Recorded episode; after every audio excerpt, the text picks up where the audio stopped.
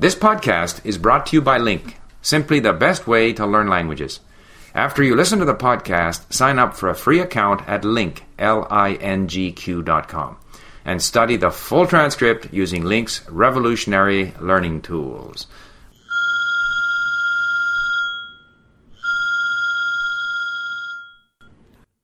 Алло, Алло. привет, Миш. Привет, Аня. Как дела? Хорошо, а ты как? Спасибо, тоже хорошо. Почему ты звонишь так поздно? Обычно ты звонишь раньше.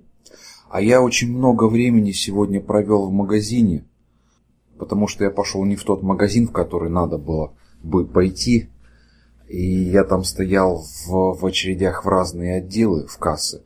И вот много времени ушло. Что ты имеешь в виду, стоял в разные отделы? За- зачем надо было стоять в очереди в отделы? Ну, если а, ты, наверное, ты, наверное, не помнишь уже этого. В России во многих магазинах а, до сих пор существует система отделов, еще с советских времен. И вот в магазине диета, например, она сохранилась до сих пор. Обычно такая система а, существует в маленьких магазинах. Большие магазины работают по супермаркетной системе. То есть ты приходишь в магазин, берешь корзинку, да, или тележку, набираешь товары, идешь к кассе, сразу за все расплачиваешься. Такие магазины есть сейчас в Петербурге. Вот. Но есть еще магазины, остались магазины старой системы, в которых товары тебе недоступны. То есть они лежат в витринах. И тебе надо подходить сначала к витрине, говорить продавцу, что ты хочешь купить. Он тебе достанет это из витрины, отрежет, взвесит. Тебе нужно будет запомнить, сколько тебе нужно платить. Потом ты идешь в кассу, а стоишь очередь в кассу, платишь означенную сумму. С чеком, полученным в кассе, ты идешь обратно в отдел, отдаешь чек и забираешь товар. Отделы делятся по видам товаров. Ну, скажем, есть мясной отдел, есть молочный отдел, есть э, хлебный и так далее. Вот в магазине диета, где я сегодня был, там, там четыре отдела. Вот. И мне нужно было пойти в три отдела, и в каждом я стоял очередь. Но это же очень неудобно. Ну, зато, э, зато в таких магазинах практически не воруют, потому что очень трудно добраться до товаров. Но это неудобно для покупателей. Да, для покупателей неудобно, поэтому многие магазины, которые раньше работали по такой вот э, системе с отделами, они э, перестраиваются, они эти отделы убирают и делают обычные прилавки с товарами и там одна касса или две кассы или три на выходе. Вот недалеко от диеты есть э, еще один магазин «Толстая мама» называется. Надо было, конечно, туда пойти, я бы потратил меньше времени, но там чуть-чуть дороже. Дороже за счет того, что они в цену закладывают издержки на воровство. Потому что люди все-таки воруют. Расскажи мне, пожалуйста, как вот э, в Ванкувере с этим дела обстоят? Ну, здесь в крупных магазинах не все типа супермаркетов. Ты берешь корзинку при входе или тележку, идешь и накладываешь все, что тебе нужно. Товар разложен по полкам, тоже по отделам, но тебе все продукты, все товары доступны. Есть маленькие магазинчики, в которых товары лежат в витрине, и ты говоришь продавцу, что тебе подать. Но это так называемые деликатесные магазины или дейли, угу. в которых какая-то колбаса в нарезке или сыры. Такие же отделы daily департменты есть в супермаркетах. Ага. Там продаются готовые салаты, например, или колбаса в нарезке. А касса прямо в отделе находится или общая касса у магазина? Нет, платишь ты потом при выходе ага. из магазина. Тебе просто продавец в отделе дает бумажку, вернее, он приклеивает ее к товару, который ты купил.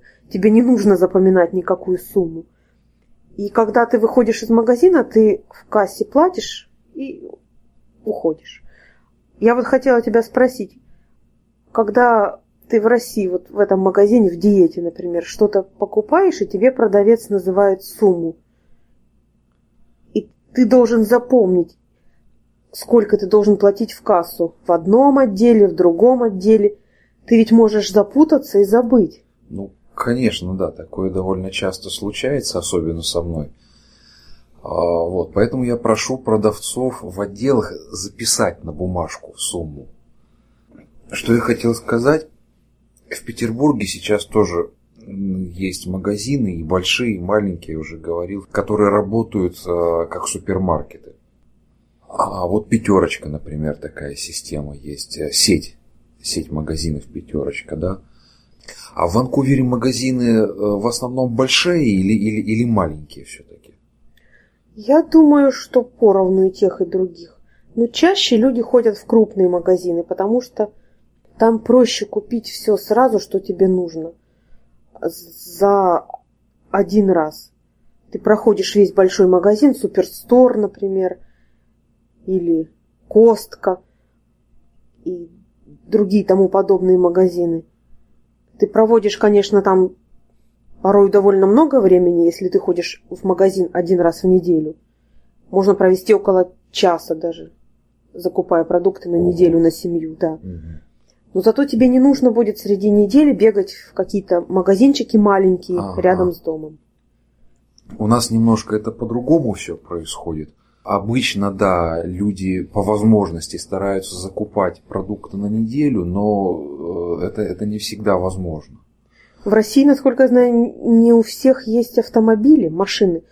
Но... И на неделю закупить продуктов и принести их в руках очень тяжело. Да, это, это, это одна из причин потому что приходится многим людям просто носить на руках это все. Во-вторых, то, что вот эти вот вот эти магазины супермаркетного типа, они на самом деле не очень-то и большие. Ну, то есть, э, он может, например, занимать первый этаж жилого дома. Вот, я слышал, что в Америке есть огромные магазины, которые по размерам э, сравнимы, например, с самолетным ангаром. Да, да, это правда. Да, в России таких магазинов немного. Вот, и поэтому а, существует огромное количество маленьких магазинчиков, в которых люди среди недели постоянно там практически каждый день после работы заходят и что-то покупают. Вот. И один-два раза в неделю ходят в магазины побольше, чтобы уже закупить, вот, что называется, основные продукты питания. А овощи у нас до сих пор продают в ларьках. Что такое ларьки? Ларьки это, э, это у нас, в Москве их называют еще палатками, может быть, ты слышала. Это очень маленькие магазинчики, похожие на газетные киоски. Если, если ты понимаешь, о чем я говорю. Понимаю. Э, в общем, это такая будочка, э, примерно размером 2 метра, 3 метра в ширину и метра 2 в глубину. Внутрь ты туда не заходишь, а просто передняя стена представляет из себя витрину, и там окошечко. Ты, значит, на витрине выбираешь, что ты хочешь купить, говоришь в окошечко продавцу, он тебе отдает товар, ты платишь деньги и счастливо идешь домой. Внутри такого ларька сидит только один человек, продавец. Да, ну там больше и не поместится, они маленькие. Понятно. Еще я помню, когда я жила в России, я ходила за продуктами на рынок. Там продавались фрукты и овощи в рядах на улице под открытым небом. Так. Ходишь ли ты на рынок иногда? Ну, я иногда хожу. Дело в том, что на рынке продукты обычно дороже. Иногда намного дороже. Поэтому я делаю так. Если мне что-то нужно, я иду сначала смотрю в магазинах. Если я не могу это купить по какой-то причине – тогда, тогда я уже иду на рынок и покупаю там. Там качество, кстати, обычно выше. На рынке? Да, то есть качество лучше, но дороже.